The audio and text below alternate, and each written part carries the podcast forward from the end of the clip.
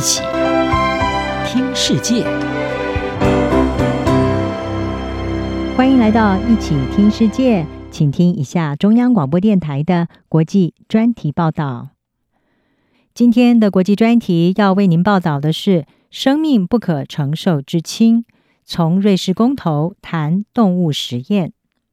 制药大国瑞士在二月份的时候举行了一项公投，要以直接民主的方式来决定是否要成为第一个完全禁止对动物进行医学试验的国家。而发起这项公投提案的沃德里医生，他是表示，在动物身上做实验是残忍而且没有必要。他说，生物晶片、电脑模拟或者是人类微剂量等等研究方法会比动物实验更有效。而他主张动物实验应该被视为犯罪，这个道理很简单，因为动物不应该为人类受罪。而这项倡议也获得动物权利人士和其他民间团体的大力支持。他们呼吁对禁止动物实验要说 “yes”，大声的疾呼要重视动物权，展现更多的同情心，并且强调很多的大型研究都显示。动物体内的生化反应并没有办法证明在另外一种生物的物种当中是同样的有效。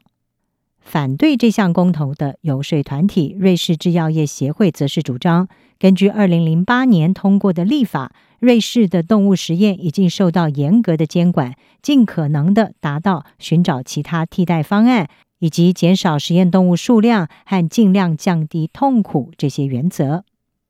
不过，尽管双方各有主张，先前的民调是显示这项公投并没有在瑞士引发泾渭分明的对立。根据政府所公布的投票结果，只有百分之二十一的选民支持禁止动物实验，而有高达百分之七十九是表示反对。瑞士无缘成为世界第一个禁止动物实验的国家。一如先前在一九八五年做过的公投，当时是百分之七十反对；一九九二年的公投百分之五十六反对，还有一九九三年是百分之七十二反对。这三次的公投都有类似的结果。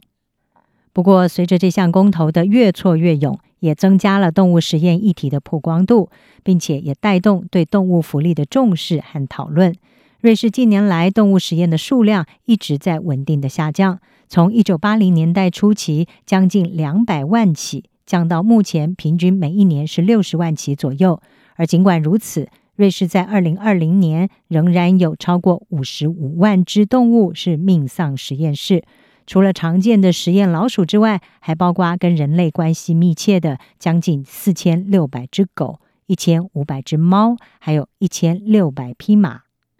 专家是认为，禁止动物实验公投要过关，必须要面对经济成长和医学进展的压力。瑞士是全球数一数二的制药大国，包含了罗氏大药厂和诺华在内，这些制药业对瑞士的经济有百分之九的贡献，出口也占瑞士总额的将近一半。所以，一旦禁令生效，恐怕会影响到制药业者他们的新药开发，而且会迫使公司和研究人员移居国外，而带来严重的后果。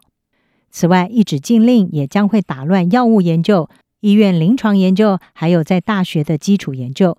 制药业者是表示，禁止动物实验可能会导致新药开发和相关技术的研究喊停。瑞士药厂 Idorsia 的执行长克罗泽尔他就表示，大家在 COVID-19 疫情时期都已经看到研发新疫苗和新药是有多么的重要，而这都要经过动物实验。不过，为了减少牺牲，现在在科学家要展开动物实验之前，必须要证明自己是别无选择，而且呢，他们的研究是至关重要的。苏黎世大学的专家范登布鲁克，他就将肿瘤是植入了小鼠的体内，来研究要如何强化免疫系统对抗癌症。他是表示，目前的医学甚至不了解肿瘤内部生成的百分之十的过程，所以不可能使用电脑模型或者是细胞培养来理解癌症的复杂生物学。他说：“我们每一年使用大约七百五十只老鼠。”他们都在实验结束死亡，但是这没有其他的选择。如果不这样的话，我们没有办法开发出挽救人类生命的疗法。日内瓦大学的分子药理学实验主任诺瓦克·斯利温斯卡，他是展示了他的细胞培育箱，培养来自癌症患者的肠道器官，这渴望用来测量大量的潜在疗法。他表示，透过体外模型，科学家试图要找出有希望的候选疗法，然后在动物身上进行测试。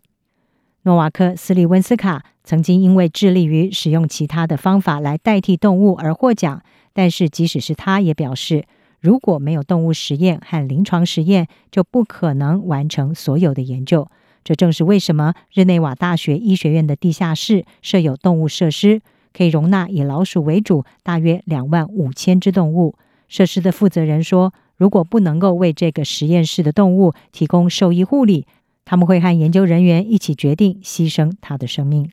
而科学家表示，他们当然也希望禁止全部的动物实验。但是遗憾的是，现今社会仍然做不到这一点。在瑞士，试图使用活体动物的研究人员必须要提出正式的申请，确定没有其他可用的替代方法，而且尽量的减少对动物所施加的干预。根据联邦当局是表示，每一年大约有两万只动物接受严重的干预，例如植入肿瘤。不论如何，在严格控制、把关和尊重所有生命的情况下。随着人类科技的进展，或许在不久的未来，禁止动物实验将不再是梦。以上专题由吴宁康撰稿，海清清播报。谢谢您的收听。